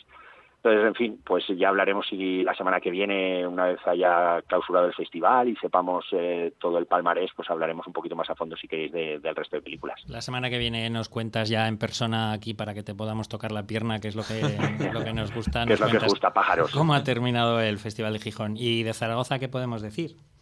Sigue, bueno, pues, estamos en, en, pleno apogeo del festival. Claro, de Zaragoza, así como Gijón termina este sábado, pues el Festival de Zaragoza termina el día 1 de diciembre. Eh, la selección de, de, largometrajes en la cual nosotros hemos eh, ayudado a esa selección pues eh, tiene el desarrollo fundamentalmente la semana próxima eh, con películas de varias nacionalidades, griega, rumana, portuguesa, portuguesa, eh, una española. Eh, tenemos, eh, como digo, de todas nacionalidades y una de ellas se proyectará mañana miércoles en, la Filmoteca de Zaragoza, que es Becoming Cary Grant. Es un documental en torno a la figura, un documental diferente en torno a la figura de Cary Grant, documental francés, que bueno, pues nuestros oyentes de Zaragoza, pues insto a que acudan ahí a, a, la Filmoteca a poder verlo y, también evidentemente la semana que viene y la siguiente pues podremos comentar algo en torno a esas proyecciones. Recomiendo que entren en la página web del Festival de Cine de Zaragoza y que consulten la programación y puedan pues al módico precio de 3 euros poder contemplar estas, estas películas de la selección oficial de, largos, pero también los cortos que se van a desarrollar entre jueves a, domingo. Luego hay una proyección de Jaulas, la película que lleva Contracorriente y que se, se va a estrenar en salas el viernes y tenemos un pase gratuito con alfombra roja en Zaragoza en los cines Palafox. Eh, bueno, pues también animamos a los oyentes eh, de, la ciudad que, puedan asistir a él. Y también, bueno, pues eh, el sábado creo que está por aquí la Film Symphony Orchestra, que, bueno, pues hará un resumen y un homenaje a toda la, banda sonora del maestro Williams. Sí, bueno, puntualizar que el, el preestreno de Jaulas es en los cines Aragonia. Ah, es Aragonia al final. Aragonia, sí, sí también mencionar que, se, que hay una, una unión del festival con el, con el jazz, eh, con proyecciones de películas en las que el jazz es protagonista como banda sonora. En la Filmoteca se está poniendo esta semana títulos como Medianoche en el Jardín del Bien y el Mal o El almuerzo, el almuerzo desnudo aparte de, que el país invitado es Japón, eh, a propósito de los siete samuráis, y aparte de los siete samuráis, pues pudimos ver la semana pasada Shoplifters, eh, un asunto de familia, y se están proyectando ya películas del ciclo como como Confesiones de Cesua eh, o Dolls que se verán las próximas, los próximos días. A propósito de, la unión del Festival de Jazz y del Festival de Cine, comentar que la semana pasada se proyectó un perro andaluz eh, de, Buñuel con un concierto posterior del trío de jazz de Chus Fernández y una presentación previa de Roberto Sánchez a propósito del recorrido de la música del jazz en la historia del cine. Ya que he cometido hoy la herejía de, comentar lo que he comentado a propósito de los siete samuráis, tengo que decir que Alfonso Asín Senior, el bueno, y yo que estuvimos viendo que estuvimos viendo el perro andaluz todavía estamos en shock y, y, nos preguntamos si Buñuel no hubiera hecho las joyas que hizo a posteriori qué hubiera sido de este perro andaluz que creo que es absolutamente incomprensible. Y Alfonso, te vamos a dejar porque te tienes que ir a un, un estreno, una sesión de cinco. Venga, pues deja de dar guerra ya y vete a trabajar un poquito. Pues, Oye, pásatelo muy bien, disfruta y nos vemos la semana que viene. Un abrazo. Gracias, nos vemos. Un abrazo, adiós. Bueno, ya estamos solos, chicos. Ya podemos hacer lo que, lo que queramos y lo que queremos es despedirnos. Así que nos vamos a, despedir hasta la semana que viene, pero vamos a recordar una serie de, de estrenos que no hemos podido que no hemos podido ir a ver y que, que, empiezan, por ejemplo, con Ni distintos ni diferentes, Campeones, que es un documental sobre eh, los protagonistas de la famosa película de Javier Fesser que representará a España en la edición de los Oscar. Tenemos también Alegría Tristeza, cuya banda sonora estamos escuchando ahora, que es un drama familiar protagonizado por Roberto Álamo y Magui Cibantos. Eh, Kika Superbruja, Nueva Aventura de Invierno, es una película alemana que podría ser catalogada como cine familiar y que ya nos adelanta que estamos a pocos pasos de la Navidad. La Educación del Rey es otro estreno argentino que dirige Santiago Esteves. Oscuro y Lucientes, otro documental de los que ha llegado esta semana sobre el fallecimiento de nuestro pintor más internacional, Goya. Y cuando digo nuestro me refiero a los maños, claro está, no, no, es otra cosa. Hay una película que lleva por título Matangi Maya Mía, que es un documental que obtuvo el premio especial del jurado en el último festival de Sundance. Y nada más, porque el mayor regalo quedamos en que se estrenó, en que llegó la semana pasada, y Hitler contra Picasso llegará el próximo miércoles. Así que hemos llegado al final de este, de este podcast de esta semana. Nos vamos a marchar porque Radio Marca Zaragoza necesita dejar hueco al deporte que, que viene ahora corriendo. Nos vamos a despedir con la banda sonora de Super López, que es un estreno que llega la semana que viene, si, si, no me equivoco. Y os recordamos que, por favor, aceptamos con una canción de tequila. Y os recordamos que tanto en las, eh, redes, sociales. redes, sociales. de Habla de Cine como las de Radio Marca Zaragoza nos podéis dejar vuestras sugerencias, vuestras peticiones, vuestros comentarios. Todo lo que digáis será bienvenido. Muchísimas gracias por escucharnos y hasta la semana que viene. Un abrazo. Un abrazo, Hasta luego. ¿Dónde vas? Me preguntaba, no sabía la respuesta y tampoco me importaba de la cama al salón y del salón a la cama. Yo quería ser normal, pero no lo conseguía. Siempre fuera de lugar, nunca nadie me entendía. Yo quería